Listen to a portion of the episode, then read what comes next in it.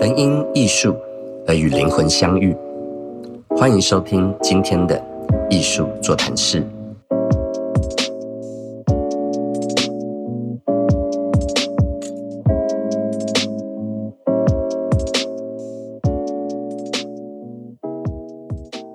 各位来宾，大家好，我是主持人 Gary。今天很开心，是我们的 Pocket 首播。那今天我们的来宾是一位美女艺术家，我们请我们的美女艺术家跟大家打声招呼。各位观众，大家好，我是艺术家郭巧玲，很荣幸的第一集献给了青云画廊的 Pocket。那等一下呢，就是很期待的与 Gary 可以创出一些。呃，一些火花。其实我蛮好奇，说，哎，Gary 画廊业主要来就是尝试做 Podcast 的制作，你一开始的想法是什么？其实一开始的起心动念，也完全就是想要在艺术圈做一些推广吧。毕竟很多人对于艺术圈是相当不了解的。那因为台湾的一个教育环境，还有我们早期比较务实，对于文化这一块早期比较缺乏的关系。其实很多的一般大众，他对于画廊或艺术，他是非常的陌生。很多人可能觉得画廊好像是一个教画画的地方，或画廊进来需不需要呃付门票或参观费？哦，这是倒是真的，因为我这次展览蛮多私下的朋友问我说：“请问要费用吗？”对 对对，有这个问题。是，所以所以其实蛮多人对于艺术还是觉得存在一个距离嘛。连可能美术馆都不是大家会常常去的。那我未来的想法上是希望台湾，如果越来越多人熟悉艺术圈，它可以变成一种 lifestyle，它可以是逛艺术展会变成一种生活的一种风格。对，那在生活中，如果每个人都有这个艺术或美感的植入，那台湾的整体环境也会相对的更好。嗯，其实我觉得现在台湾呃一一般大众。呃，认识这个艺术品，我觉得有较就是多样化，因为现在台湾的艺博会其实蛮多的，越来越多。那所以说，他们就不再是说，哦，可能说我进入呃美术馆去，他们有一些不是美术相关背景，他可能或或许会比较不太会易懂。那但是像艺博会，它其实呃都在一些呃饭店这样展出，也很容易就是踏进去。那他会，他们会发现说，哇，艺术品不再是那种顶尖的这种高消费族群去收藏，原来说我们也可以去收集小型的，然后或者是公仔，或者是版画类型的。那我觉得说，依我呃身旁的朋友来讲，他们就对于这一块越来越了解，我是觉得就是还蛮不错。那加上说现在。蛮流行就是 podcast，因为现在是大家时间都很忙碌嘛，嗯，然后所以都是用听的，一边做事一边听。我觉得，哎，或许像这样子的呈现方式，可以在大众化去讲求艺术这方面。那我觉得讲的蛮有道理的。那呃，我也想透过这个机会哈，可不可以跟呃巧玲这边聊聊，就是说你的一个创作的历程，然后你现在的创作有几个系列？那你现在目前的创作状态是怎么样的？嗯，能不能跟我们的观众朋友大家大概介绍一下？OK，好。那其实说我真的踏入创作是二零一七年，其实没有很长，以目前为大概只有五年的时间。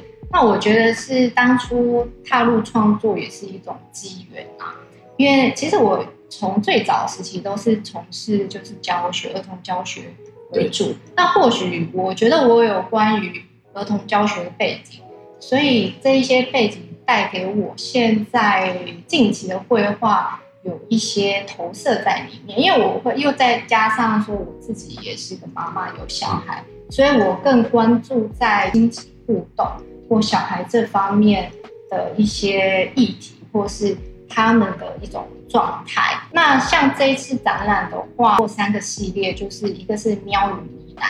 跟展角的蓝猫，还有就是蒙登一族。那像喵与呢喃是最早近期呃所新的一个作品系列。那它其实探讨就是日常生活下的一些轨迹。那刚好就是这一前阵子是疫情的关系嘛，然后我们的小朋友跟家长全部都锁在家里，所以你在跟你孩子互动上其实又更亲密，然后。或许更多的争执跟爆炸。我觉得真的是一一段爆炸的时期。呃，那哎，刚好刚好就是在这个个展转变时期，非常非常的勇敢，因为我相信每个艺术家在创作他的作品是有感于当下的现状，想要投射嘲讽或是想要表达的。那在这个现状。是非常的要，所以我觉得喵语呢系列在这次作品当中是还比较多的。那就包含就是说，呃，防疫期间我们如何教导孩子的呃防疫概念，然后如何保护他们，或者是说我们在路上我们观看说，哎，其他家长怎么关心小朋友的安危，怎么去做一个教导。所以在这个方面的话。呃，投射在我作品上面，我觉得是还蛮亲近。那刚好在同一个，例如说也是妈妈的朋友，或是同族群状态下，他们在看作品的时候就非常有感。那我就会觉得说，哎，那这样子就是因我的艺术作品去让对方有所心有所感，我觉得这是成功的。嗯，对。而且在呃巧玲的作品上，你放了很多的元素嘛。对，那有一些像是角落生物，或者有一些像是缩小版的一些动物，然后跟这些猫咪在画面上共同去组构一些呃画面。对，像其实我觉得说，因为我是以呃美院的背景出身，那我也蛮喜欢就是从事就是写实具象的创作。那现在的当代艺术，它比较。呃，偏离就是美感的经验，比较转向哲学性，还有一些探讨当下的这样的议题。那我也去思考过，就是说如何我美院的写实功力去结合当下的一些流行元素。就是说当下流行元素就是潮流艺术，不外乎就卡曼，卡曼的一些作品或者一些娱乐上面。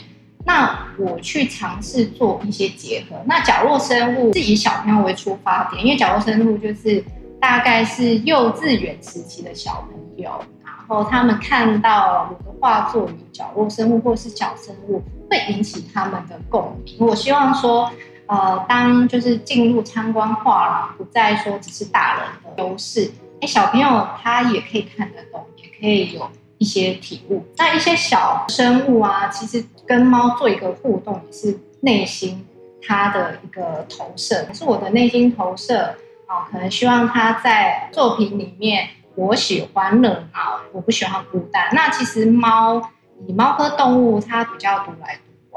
我希望是说，哎，里面的作品不会有出现小木偶啊，或者是长角的蓝猫的小白猿，或是妙语呢喃有好多好多的小生物。我希望他们在这个世界里，它是欢乐的。也希望带给观者就是欢乐的一个世界。是，而且我观察到巧玲，其实你算是呃，虽然你的作品画面的形式看起来很前卫，但是你的作品同时它其实也很写实，也有很扎实的一个功底基础哦。那我帮各位观众朋友呃科普或补充一下知识，对于这种具象或写实的绘画，大概有几个构面我们可以去欣赏。比如说第一个就是构图，我们看这个画面，我们是怎么去给它布局的；第二个就是内容。那内容就是说，一个作品它内内部想要传达的一些观念、情感啊、故事性啊，或者一种他想诉说的一个内涵物，对。所以它内容这个东西，它并非是完全用视觉去看的，而是要去深度理解画面的。所以说，构内形色观笔直。第三个是形状，那就是说，巧玲的作品中有很多的造型是他创作出来，画面上有很多的元素是被他拆解之后再重组的。所以她对于造型上的一个创造能力也是相当强的啊，然后再来就是色彩，那色彩上有一些是很缤纷的，有些比较接近自然的用色，有些可能接近比较呃人工的用色，尤其是受到现在卡漫或电影、动画、数位产品的影响，甚至有一些荧光色这样的一种用色方式，也是过去比较古典的绘画里头所没有。那再来就是光线。那光线呢，一般有分为呃自然光源以及人造光源。比如说户外的大部分就是我们的太阳、日光、星光这样所产生的这种自然光源，或它间接折射或反射的。那室内的可能就是人造光源，就像是我们的灯光，还有我们一些发光物所产生这样的变化。然后再来就是笔触。那以绘画来说。比较直接技法的绘画，它可能笔触感就会比较强烈，它可能透过一种节奏或一种笔法的展现，让我们产生另外一种的审美意趣。如果是比较古典的，我们可能会透过比较多层薄涂的方式，让大家在画面上透过很细腻的描绘而取得一种很在线性、很逼真、很写实的这样的效果。然后再来就是质地。那讲到质地，我想要讲讲质地的几个好朋友。那可能包含了体感，那体感就是一种立体感觉。比如说质地就是质感，就是说一个物体它表面上给予人的感觉，它可能是触觉性。你如何用绘画表现出一个触觉性？比如说它是粗糙光滑，比如说它是呃冰冷或温暖，比如说它是很干燥或很潮湿，这个就是质地表面的这种处理。对，所以说体感啊、质地啊，还有一个叫做亮感。呃，亮感就是一个物体，它看起来是很轻盈，还是它是很重，或它是空心或实心，是不是很很坚硬或很柔软的这种这种联想，可以跟大家分享一个，就是说我们常常在观赏这种写实或具象的绘画，我们就可以透过几个有一个口诀，就是构内形色光比值，构图形状色彩笔触，然后光线质地。自己发明的，对对对，一个口诀，对对，七字口诀，构内形色光笔直，听起来不错，蛮好记。对对对对，大家有时候就会拉东拉西，说主要的一些美美感形式是什么，这样记好像也蛮好记。对，那因为今天是第一集嘛，我也呃帮大家补充一下，如果你要欣赏一件艺术品，它大概就有四个组成了，就是主题、材料、形式跟内容。主题就是一件作品，它想要表述的一个主旨。材料，材料就是在一个，比如说以平面艺术，它怎么去寻找的一些素材。比如说一个印象派，它可能有画草原，有这个树林，然后有一个呃撑着阳伞的妇人。那还有比如说有风的感觉，太阳的感觉，那这个就是一个绘画里头的材料嘛。那当然，它这个是视觉材料，还有另外一块叫做美彩。也就是说，它可能是用画布、油画颜料啊、调和油，然后跟呃保护层的凡尼斯这些去组成，这个就是美材。所以主题、材料，再来就是形式，就是说在不同的材料跟这些技术层面，还有很多画面的这种构成在一起，整体的一个像，就是一个作品的形式。比如说抽象绘画，它透过滴流很洒脱的笔触。或比如说一个山水的水墨绘画，它用多彩的方式在画面说去造成很多非笔刷式的这种效果，那跟它所有的呃这个创作的一个主题是不是相应合？那这都是我们会去感受或去探讨。那每个艺术家他都有他自己的作品原则。那这个形式呢，就很像是一个语言，它是去如何去陈述他这件作品。那最后一个就是内容，那内容就是说这件作品它本身很想要去探讨的东西，或它要传达出来比较深层东西，这个就叫做内容。所以主题、材料、形式跟内容，就是一件艺术品的四大组成。那当然前面这个主题、材料跟形式，当然也有部分人觉得内容也包含在里那主要。主题、材料、形式这三个东西，它就是我们所称为艺术家的风格。所以，一个艺术家他的风格可能跟别人在某些面向上可能是比较接近的，但是一个成功的艺术家，他一定是走出自己一条风格路线的。那我们透过长期的观察，我们就可以理解这个艺术家的创作脉络，可以知道他是怎么样在追求，还有他创作上一直以来是怎么去演变的。那这个就是艺术作品的四大构成。讲的就是非常的好哎，对，因为我大概有看到 Gary 就是著作的呃画廊主带你进入艺术圈，就是有分上下级内容。是是是。对，那我其实大概翻一下前面的一些章节，真的讲的非常的细，而且里面的一些呃文字叙述需要反复的去做一个咀嚼的一个消耗的内容，所以目前我也。是第一本会只在看到大概可能第一个章节，因为我觉得这样这种好书是必须要反复的再去呃思考，然后再去，啊或许可能会跟别的艺术家朋友做一些像一些沟通方面的这样子的探讨。我觉得就是很棒，就是你出了这一本书也真的是造福，就是艺术圈也造福，就是一般人想要探讨，就是说画廊业主啊这一块部分，或者是艺术呃市场拍卖这一部分，还有创作者的一些部分，是内容讲的非常就是细致。好，谢谢巧玲。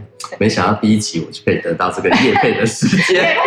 对，对啊，对啊，对啊。那其实呢，我这一个 podcast 我还是有一个目标，就是我希望透过不同的来宾，我们可以聊聊，透过这些有趣或者是平常大家比较没办法得知的这些资讯或内容。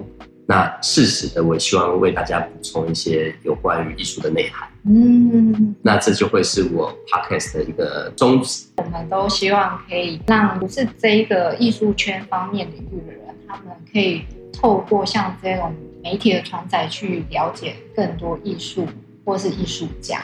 所以就很期待之后的演播可以破百集啊、千集啊、万 集。那也很期待，就是。之后，呃，比如说的其他的艺术家来宾，对，会就跟 Gary 可以蹦出什么样新颖的美。好哦，对，那我也希望下次可以再邀请巧玲来上我们的 Podcast 节目。那今天也到了尾声，那就我们一起跟各位观众说再见吧。好，好，那就期待我们下回再见。OK，好，拜拜，大家拜拜。